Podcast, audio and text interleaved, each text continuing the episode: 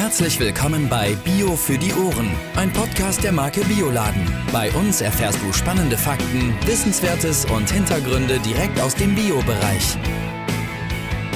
Moin Moin und herzlich willkommen zu Bio für die Ohren. An dieser Stelle wie immer mit Judith und Jan. Hallo Jan. Moin Judith. Ähm, bei herrlichstem Wetter sitzen wir wieder in unserem tollen Podcastraum und ähm, ja, stellen gleich mal zu Anfang die Frage, die, mit der sich viele Veganer beschäftigen. Vegan sein ja, aber wie können wir auf Käse verzichten und diesen Mangel ausgleichen? Ja, genau das war 2014 der Auftakt für die Inhaber von J Joy für den Eigenbedarf mit großer Leidenschaft Käse auf pflanzlicher Basis zu entwickeln. Ja, und wie schön, dass Sie das Geheimnis nicht für sich selbst behalten haben, denn so können wir heute mit Clarissa Juse, der Kommunikationsmanagerin von Jay und Joy sprechen und natürlich wie immer in dieser Folge Köstlichkeiten testen. Hallo Clarissa, erstmal schön, dass du bei uns bist. Ja, hallo, vielen Dank für die Einladung. Ja, prima. Möchtest du dich zunächst erstmal selbst vorstellen? Was machst du bei Jay und Joy und wer bist du? Woher kommst du? Erzähl doch mal ein bisschen. Ähm, ja, Jay und Joy ist gegründet in Paris, kommt aus Frankreich. Ähm, man hört es vielleicht, ich komme nicht aus Frankreich. Ich darf äh, Jay und Joy jetzt seit 2020 begleiten, ähm, seitdem es unsere Produkte auch in Deutschland gibt. Und ich, genau, bin in Deutschland für den Kommunikationsbereich zuständig und ja, versuche die die Idee und die Leidenschaft, die ähm, die beiden Jay und Joy Gründer Mary und Eric hatten, jetzt auch hier im deutschsprachigen Raum zu verbreiten. Äh, Clarissa, du machst den Instagram-Kanal, ne? Darüber haben wir beide zum Beispiel schon mal äh, früher, Aha. ganz am Anfang, letztes Jahr irgendwann, miteinander kommuniziert, ja, okay. bevor es losging. ja, genau, weil ich nämlich total begeistert bin von den tollen, genau. tollen Bildern, die du da postest, äh, die natürlich alle der Realität entsprechen, ist ja ganz klar. Also richtig tolle Aufnahmen von den Käsen. Käsen, sagt man Käsen? Also wir von dem veganen Käse. Genau. Wir, wir sagen generell äh, auch immer Käsealternativen. Ähm, wir dürfen ja okay. nicht so tun, als wäre das äh, echter Käse sozusagen. Genau. Mhm. Ja, Käsealternativen. Ja, Käsealternativen. Okay, Käsealternativen. Ja, wie seid ihr denn da drauf gekommen? Vegane Käsealternativen. Nein, das stimmt ja jetzt nicht. Äh, Käsealternativen herzustellen. Ja, also ganz klassisch aus der eigenen Leidensgeschichte sozusagen. Und ähm, genau, die Gründerinnen sind Mary Iriarte Jänke und ihr Ehemann Erik Jänke. Die haben sich beim Meditieren kennengelernt, haben sich gemeinsam mit einem achtsamen Lebensstil auseinandergesetzt, ähm, sind dann selbst im Laufe dessen zu Vegetariern geworden. Und irgendwann stellte sich bei ihnen eben auch die Frage, ja, also mm, rein von, von unserer ethischen Betrachtungsweise her sozusagen ähm, finden wir es eigentlich sinnvoll, vegan zu leben, aber wir sind in Frankreich, wir leben in Paris, wir lieben gutes Essen, wir mhm. lieben die französische Käsevielfalt wie zur Hölle soll man denn bitte vegan leben ohne diese tollen Käseprodukte, also ohne diese Geschmäcker, die man eben von Kindheit an kennt. Ähm, es gibt ja natürlich gerade auch in Frankreich einfach sehr viele verschiedene, auch spezielle Käsesorten, die dann zu bestimmten Anlässen wichtig sind und so weiter. Und Genau, das war tatsächlich für Mary und Erik damals der ausschlaggebende Punkt, sich da selber auf die Suche zu machen. Das war eben, ja, ist jetzt schon fast zehn Jahre her und damals gab es in Frankreich noch keine echten veganen Käsealternativen, vor allem keine, die eben auch so handwerklich hergestellt werden, wie man sich das eben von französischem Käse wünscht. Und ja, Mary hat dann angefangen, eigene Rezepte auszutüfteln, hat sich sehr viel mit der klassischen Käseherstellung beschäftigt, hat ähm, tatsächlich auch Kurse gemacht, hat Käsemeister und eine vor allem eine ganz besonders tolle Käsemeisterin gefunden, die sie überzeugen konnte, ihr auf dem Weg zu helfen, eben das klassische französische Handwerk auf pflanzlicher Basis neu zu erfinden und zu er überführen sozusagen. Und ja, Erik ist unter anderem Ingenieur und hat dann am Anfang auch passende Maschinen dafür hergestellt und so hat sich Jay Joy seit 2014 von der ähm, ja, nicht One Woman, aber äh, zwei Mensch äh, Startup ähm, eben zu einer richtigen kleinen veganen Manufaktur entwickelt. Und ja, mittlerweile bekommt man eben unsere Spezialitäten auch in immer mehr Ländern äh, jenseits von Frankreich, was ziemlich schön ist, dass sich das so ausbreitet. Das finde ich total spannend. Also dieser Gedanke, dass man, wenn man an Käse denkt, klar, dann ist äh, Frankreich äh, eines der ersten Länder, was einem einfällt. Und dann aber zu sagen, ja, es geht aber nicht um Käse, sondern eben um Käsealternativen. Mhm. Das finde ich echt, finde ich echt eine sehr, sehr schöne, schöne Geschichte und total spannend. Und ähm, ich habe jetzt gerade schon Käsealternative gesagt. Ähm, darf man auch veganer Käse sagen? Oder widerspricht sich das?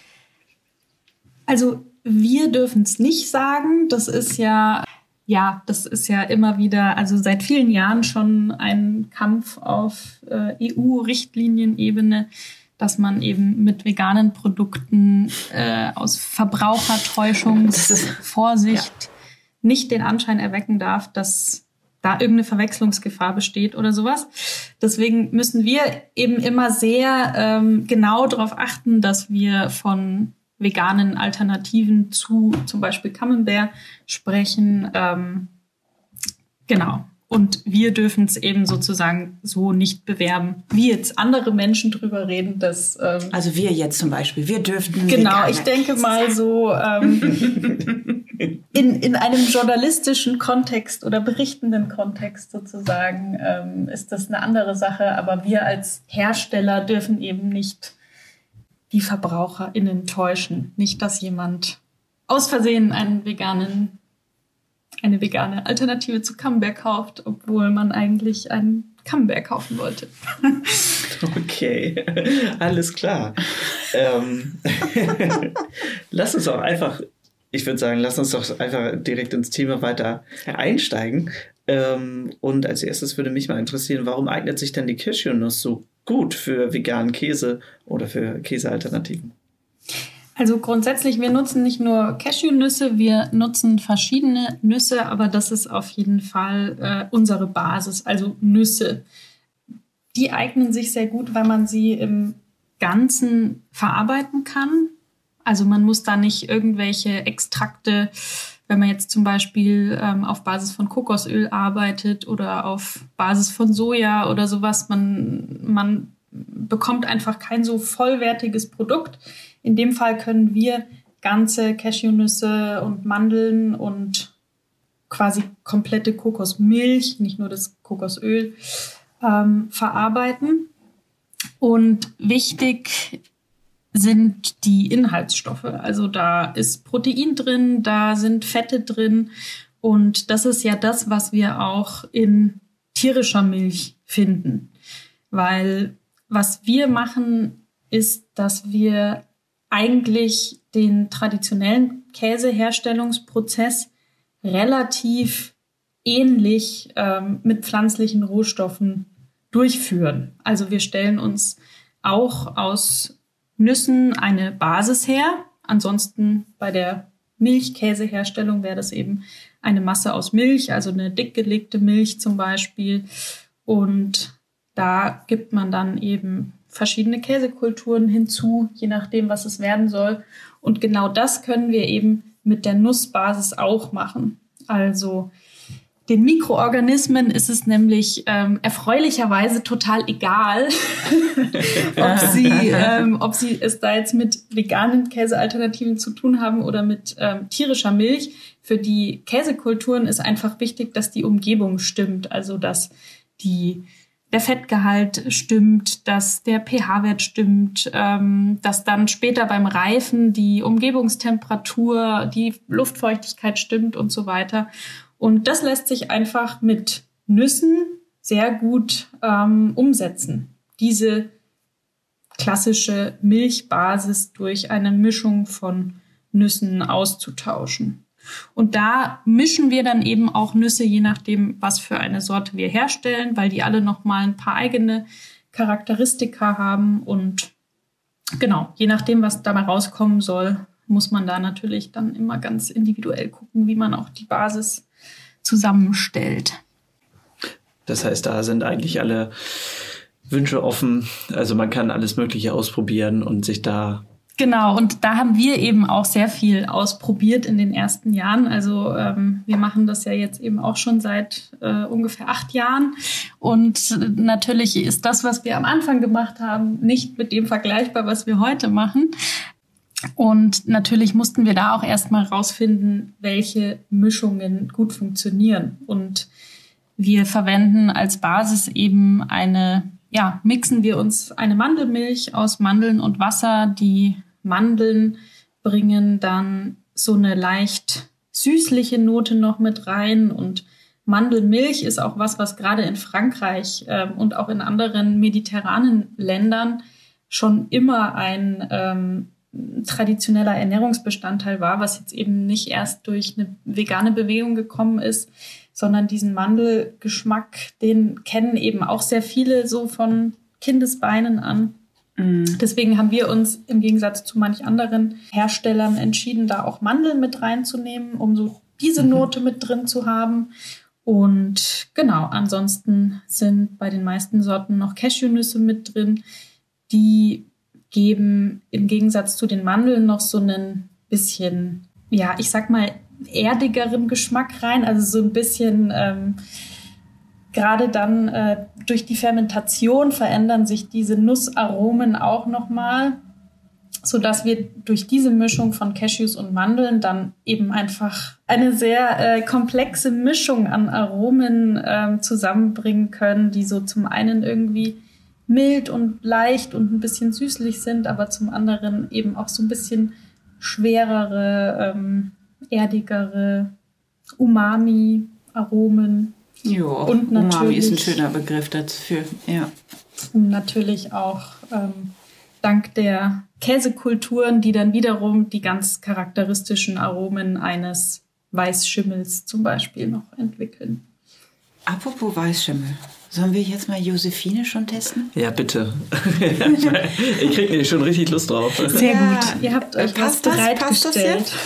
ja, passt das, Clarissa? Oder wir haben ja noch den äh, Le Rappel Vegetal Bio, hier den, äh, du hast eben gesagt, den ich wollte gerade sagen, den geschälten, aber was ist das? Geraspelten. Fast, Geraspelten, genau. den noch nicht, ne? Also der andere passt besser, oder? Ja, gerade. Gut. Also für unsere ZuhörerInnen ähm, haben wir den Käse, ich mache das hier mal so auf, während ich dabei erzähle. Josephine ausgewählt und der ist in einer hm, Holzbox. Holzbox, würde ich auch sagen, mit einem Papierboden. Ganz schön aufgemacht. Ähm, auf der Verpackung drauf steht natürlich Jay Enjoy als Unternehmen. Josephine heißt der, Spezialität äh, vegan, laktosefrei, ohne Soja vegan. Neues Rezept in Frankreich hergestellt. Also, da kann doch jeder mit Lust und Laune beherzt zugreifen. Bon Appetit. Mm, danke, Clement. Merci. Ich riech mal, Jan, wie riecht's für dich? Riecht toll. Ganz toller. Ja. Mm. Toller Geschmack. Das wirklich gut. Und wir haben draußen ganz klassisch, klassisch oder von außen die Schimmelkulturen, so heißt es, ne? Clarissa, ist Ja, richtig? die Edelschimmelhülle sozusagen. Danke. Ah ja, ganz toll. Und ähm, 90 Gramm Käse. Ja, ich leg mal los. Hast du eine bestimmte Art, wie man es aufschneidet? Also wir schneiden es immer so törtchenmäßig auf, dann ist ah. so die ah. Verteilung zwischen Edelschimmel, Rinde ja. und quasi Innenleben für alle Stückchen gleich. Aber da kann man, glaube ich, auch seinen eigenen Weg gehen. ja, ich mag die Rinde, äh, gern, Rinde super ja. gerne, deswegen ich, ich nehme gerne erstmal so die Seite. Mhm. Krass. Toll, riecht toll, aber ich überlege gerade nach was. Es ist also, bei einer, also vom Geruch her, bei einer Blindverkostung würde ich es nicht unterscheiden. Ich auch nicht. Und das finde ich ist so, dass ähm, ja auch das Beeindruckende daran, wenn man mal so einen handwerklich hergestellten veganen Käse isst, dann merkt man erst, das ist nicht die Kuhmilch, die diese Aromen macht, sondern das sind halt einfach die Käsekulturen, die dafür sorgen, dass es dann am Ende nach Camembert riecht zum Beispiel oder dass es nach Blauschimmel, wir haben ja auch eine Alternative zu Blauschimmelkäse, da ist es noch ein bisschen ähm, eindrücklicher. Das mhm. ist eben die Arbeit der Mikroorganismen, diese charakteristischen Aromen. Mhm. Ähm, eine Kollegin bei uns eben im Laden, wo ich den Käse geholt habe, sprach nämlich genau über den Käse, den hatten sie jetzt gerade nicht da, dass der unheimlich toll und intensiv wäre und also der, der Geschmack enorm ist. Also die ist total begeistert von diesem Blauschimmel-Käse. Ja, das ist tatsächlich auch in der veganen Welt einfach noch was sehr, sehr ähm, Einzigartiges. Also es gibt wenige, die eben auch im veganen Bereich mit Blauschimmel arbeiten mhm. und eben in dem, ich sag mal, bisschen größeren Bereich dann auch im überregionalen Handel gibt es das bisher ansonsten nicht. Also einzigartig finde ich ein gutes Stichwort, weil ich finde, der vegane Käse steht für sich. Also ich würde es jedem empfehlen und jeder empfehlen, einmal zu probieren. Ähm, vielleicht hast du noch ein, zwei Tipps, wozu man den gut essen kann, den Josephine. Mhm. Also vielleicht noch, noch äh, um, um deinen Punkt aufzugreifen, Klar, also man riecht so, was du vorhin auch gesagt hast, man riecht in der Blindverkostung würde man auf jeden Fall äh, nicht unbedingt drauf kommen, dass da keine Milch drin ist, aber man schmeckt natürlich, dass es eine andere Basis ist. Also man ja. schmeckt mhm. dann ähm, von der Textur her, aber auch vom Geschmack, dass es eben Nüsse sind und keine Kuhmilch. Dahingehend unterscheidet mhm. sich der Geschmack dann eben schon. Aber mhm genau, das Erlebnis ähm, ist auf jeden Fall wert und gerade eben für Menschen, die ansonsten keinen tierischen Käse mehr essen können oder wollen, ist das natürlich ähm, ja sehr sehr viel wert, was wir auch ähm, häufig zurückgespiegelt kriegen. Und genau so vom äh, vom Essen her, also man kann den natürlich gut pur essen, kann sich da so eine schöne Verkostungsplatte draus machen. Ich finde es toll. Also zu allen Sorten passen eigentlich auch ganz gut noch ähm, süße Aromen, also so klassisch ähm, irgendwie ein Feigen- oder Zwiebelkonfit ah. oder genau so ein mhm. Feigensenf oder sowas. Natürlich besonders auch noch zum, zu unserer Blauschimmel-Alternative ähm, aber auch zu Josephine. Mm. Wie viele Sorten habt ihr? Also wir haben aktuell vier gereifte Sorten, also vier, mhm. die eben dann auch mit Edelschimmelkulturen reifen. Das ist eben unsere allererste, die ihr auch gerade probiert, ähm, war Josephine als Alternative zu Camembert, auch eben in der typischen runden Camembert-Form. Und als nächstes kam dann Gilles dazu. Und was wir jetzt erst vor kurzem rausgebracht haben, ist eine vierte Sorte, eine vierte gereifte Sorte, die nennt sich Jean-Jacques. Und das ist eine Alternative zu französischem Maroilles-Käse. Also das ist ähm, für uns vergleichbar in Deutschland, ähm, ist so ähnlich wie Romadur oder auch ein milder Limburger. Also der hat so eine orange-rote Rinde, die entsteht dadurch, also zum einen natürlich durch die Kulturen, die wir da verwenden, zum anderen wird da aber die Rinde auch regelmäßig abgebürstet und gesalzen und gewaschen. Also Wash Rind äh, nennt sich das dann auch manchmal von der Machart her. Genau, und das ist jetzt auch wieder sowas, was es in der veganen Welt ansonsten bisher nicht gibt. Und was aber damit zu tun hat, dass wir mit unserer Manufaktur 2020 aus der Innenstadt Paris äh, ein bisschen in den Norden gewandert sind, außerhalb von Paris. Und wir da jetzt eben in so einer Region sind, wo dieser Maroilles-Käse ähm, sehr, sehr, ja, sehr, sehr viel Tradition hat, wo es auch eben ähm, eine Tradition gibt, dass man den zum Frühstück isst, zusammen mit Kaffee und Milch. Und da merkt man dann auch, dass sich das in der Kombination, also dieses Food Pairing, dass das wirklich nochmal ein eigenes Erlebnis ist. Ja, letztes Jahr haben wir dann auch noch einen, eine geriebene Käsealternative rausgebracht, unseren Joy Rapé. Der eignet sich dann sehr gut zum Überbacken, wird auch schön knusprig. Ähm, genau, also schmilzt gut und wird aber eben auch knusprig, so wie man es zum Beispiel dann bei Käsebrezen oder sowas kennt, wenn man die überbäckt. Ja, ihr habt äh, dort sehr schöne Milieubilder hier drauf, beziehungsweise ähm, Produktbilder. Dort sind nämlich Ah, Nudeln. Oh, peinlich. Ich habe gedacht, das wären Fritten. Schon gedacht, die Franzosen machen Fritten mit Käse drauf. Naja, man kann nicht genug. Alles wird gut. Hauptsache es mit Käse überbacken. So genau. heißt es ja, ne? Ja, Käsealternativen in dem Fall. Haben wir uns auch gedacht. Und wir sind mhm. aber auch, ähm, also so eine Produktentwicklung dauert ja teilweise über mehrere Jahre, bis das wirklich alles so ist, wie wir uns das vorstellen. Und wie ähm, unsere KundInnen sich das vorstellen und sowas. Das heißt, wir haben natürlich ähm, aktuell in unseren Laboren, in unserer Manufaktur auch schon einige neue Sorten in Entwicklung.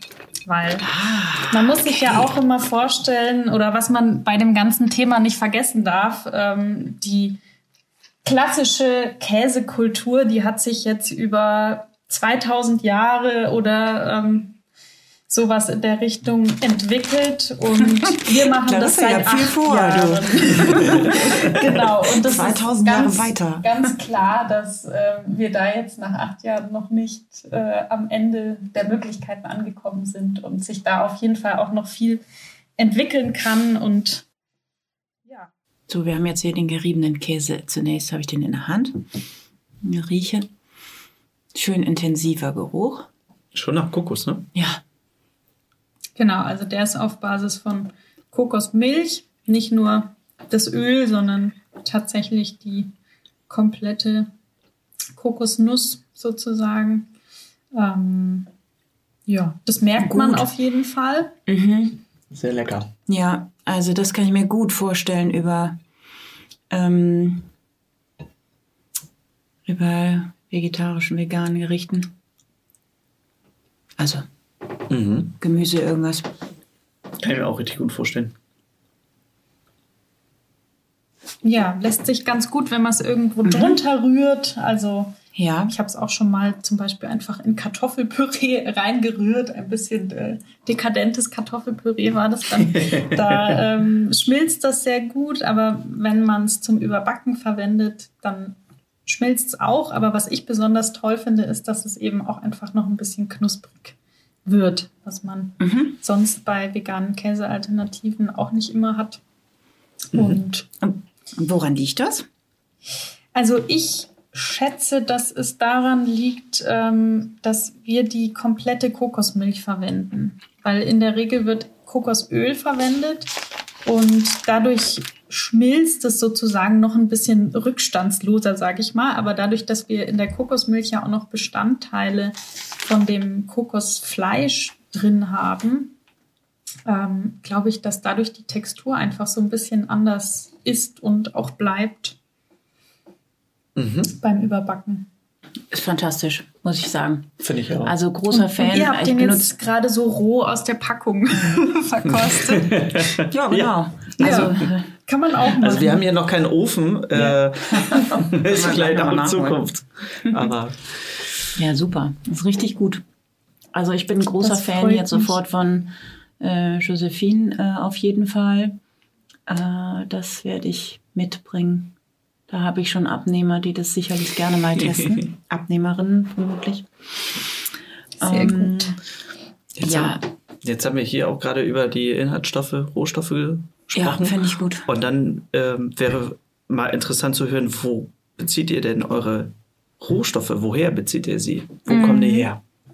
Ja, also das ist ein ganz wichtiger Punkt, weil dadurch, dass wir ja nicht nur nicht nur ähm, irgendwas damit machen, sondern das über mehrere Wochen einfach fermentiert, dass das die Basis für den Fermentationsprozess bildet, die verschiedenen Nüsse, ist besonders wichtig, wo die herkommen, was für eine Qualität die haben. Und die Mandeln, die eigentlich in jeder Sorte von uns drinstecken, da arbeiten wir jetzt seit ein, zwei Jahren mit einem Mandelbauer in Sizilien zusammen. Also die beziehen wir jetzt direkt von ihm. Und bei den Cashewnüssen, die können wir leider nicht aus Europa beziehen, sondern die kommen aus Vietnam. Aber auch da stehen wir persönlich im Austausch mit dem Cashew-Betrieb. Das ist auch hat uns tatsächlich erst im Februar besucht in Paris und ähm, sich mal durch unsere Sorten durchprobiert und äh, geguckt, was eigentlich passiert mit den Cashews und wie sich das dann auch verändert, ähm, wenn man sie fermentiert, reifen lässt, so wie wir das in unseren Sorten machen. Genau, und auch dieser Cashew-Betrieb, die sind seit den 80ern in Vietnam, gehören sie dort zu den Pionieren, was den ökologischen Anbau von Cashewnüssen betrifft. Das heißt, auch da teilen wir ein ziemlich gemeinsames Mindset. Wir müssen ja wirklich dadurch, dass wir es so weiterverarbeiten, einfach sehen, dass es die bestmöglichen Rohstoffe sind. Weil sobald sich da was verändert an der Zusammensetzung, also jede Veränderung, natürlich ähm, schwanken die Ernten und so weiter, dass sich die Verhältnisse von ähm, den Inhaltsstoffen der Nüsse auch mal verändern. Aber das hat dann eben alles immer wieder einen äh, Einfluss darauf, wie auch die Reifung verläuft, wie die Mikroorganismen mit den Nüssen arbeiten. Und deswegen ist das bei uns auf jeden Fall nochmal ein Tick wichtiger als vielleicht bei anderen Verarbeitungsprozessen. Und die letzte Zutat, was man natürlich nicht vergessen darf, das sind die Käsekulturen. Da verwenden wir je nach Sorte auch teilweise mehrere Stämme von Kulturen, die wir dann eben so mischen, dass wir verschiedene besondere Aspekte dann auch mit vereinen können. Und die bekommen wir aus Frankreich von eben einem spezialisierten Betrieb, der die auch vegan herstellt. Also das wird nicht auf Ach, tierischer Milch gezüchtet Mhm. oder sowas, sondern ähm, auch bei den Käsekulturen ist klar, dass da eben keine tierischen Bestandteile drin involviert sind. Okay, ähm, jetzt hast du einmal erläutert, wo eure Rohstoffe herkommen. Wie geht's danach weiter? Du hast ähm, vorhin einmal schon mal kurz angedeutet und angerissen, dass die Masse hergestellt wird. Wie geht's dann weiter? Genau, also ich glaube, das Interessante sind eben die gereiften Käsealternativen, die ihr jetzt auch probiert habt, wie die Josephine. Und genau, da ähm, stellen wir je nach Sorte dann eben eine, eine Basis her aus Nüssen. Also im Prinzip mixen wir Nüsse mit Wasser, sodass eine, ähm, ja, eine schöne Creme, eine möglichst feine Creme entsteht. Und da geben wir dann verschiedene Mikroorganismen dazu, also verschiedene reife Kulturen. Dann wird die Masse in Form gebracht, also eben so, wie sie später auch aussehen soll. Und dann wandert sie in unsere Reifeschränke. Also das sind sehr große Kühlschränke, wo wir eben genau die Umgebung einstellen können, die diese Käsekulturen brauchen, um gut zu arbeiten, um die Reifung gut ähm, vonstatten gehen zu lassen.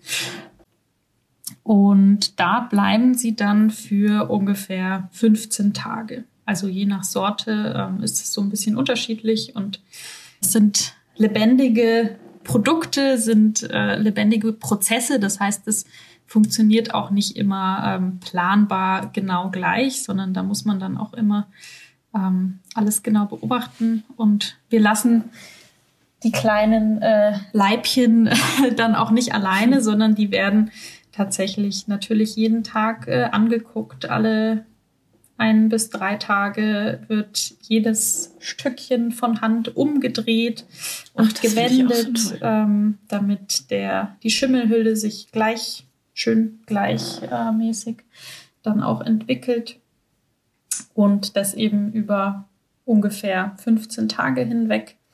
Das heißt, da ist ähm, ja, also der komplette Prozess ist Handarbeit. Die Produkte reifen weiter. Das heißt, wenn man es dann bei sich zu Hause noch vier Wochen äh, in den Kühlschrank legt, dann ist der Geschmack auf jeden Fall deutlich intensiver noch. Aber das ist, macht natürlich auch den ganzen, ähm, den ganzen weiteren logistischen Prozess einfach, ähm, ja, eine gewisse Herausforderung, weil man da einfach besonders gut darauf achten muss, dass die Temperaturen stabil sind, dass es nirgends mhm. mal zu warm wird. Ähm, Gibt es auch irgendeine Dinge, wo ihr irgendwie an Grenzen stoßt und, und wo, wo ihr denkt, Mensch, da müssen wir einfach noch weiterarbeiten und ja.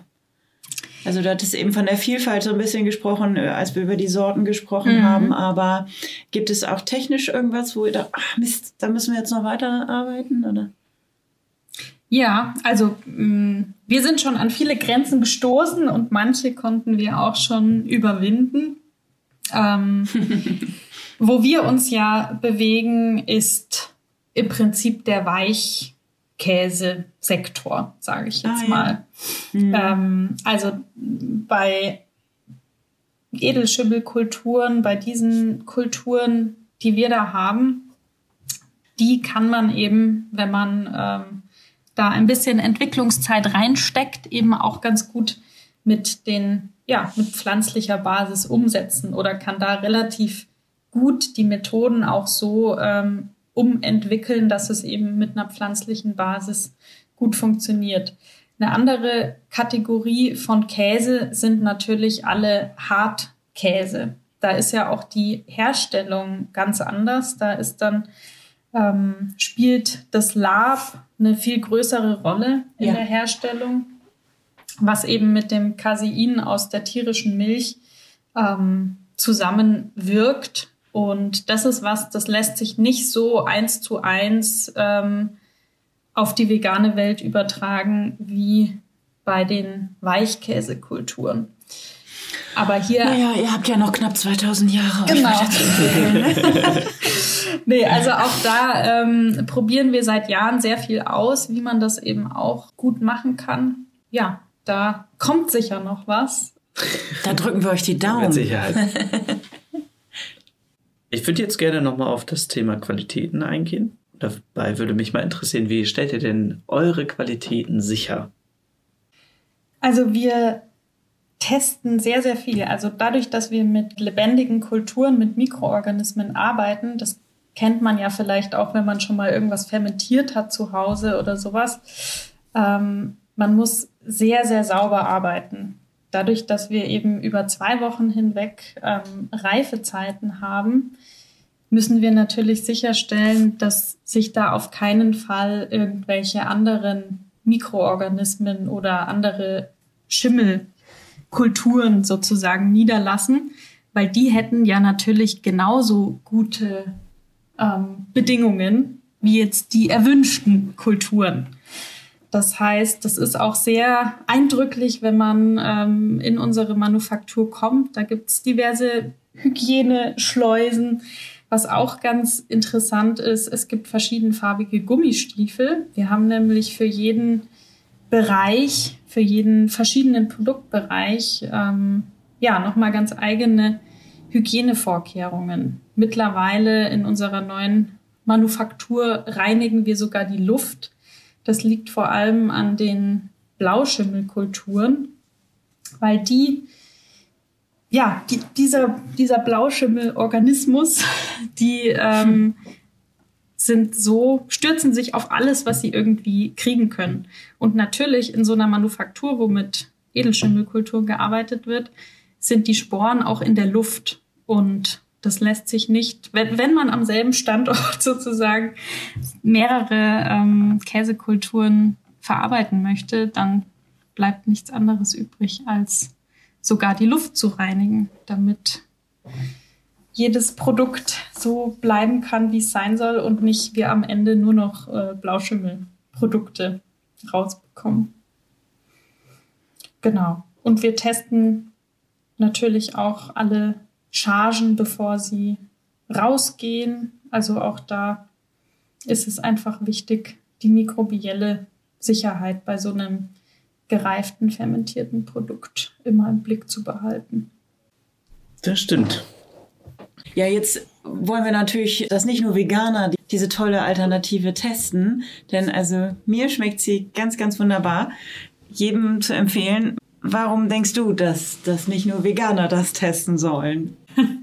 Ja, also zum einen ähm, ist es natürlich ein neues Geschmackserlebnis, also genauso wie man jetzt als Käseliebhaberin vielleicht äh, verschiedene Käsesorten gerne probiert, ähm, kann man sich auch das als Nusskäse, sage ich mal, einfach als eigene Käsekategorie vorstellen und das mal probieren, wenn man sich für Käse interessiert. Und auf der anderen Seite haben wir ja nicht nur Veganerinnen und Veganer, sondern es gibt auch Menschen mit Milcheiweißallergie oder Laktoseintoleranz. Und auch für diese Menschen ist es natürlich toll, ähm, solche gereiften, handwerklich hergestellten Produkte zu haben.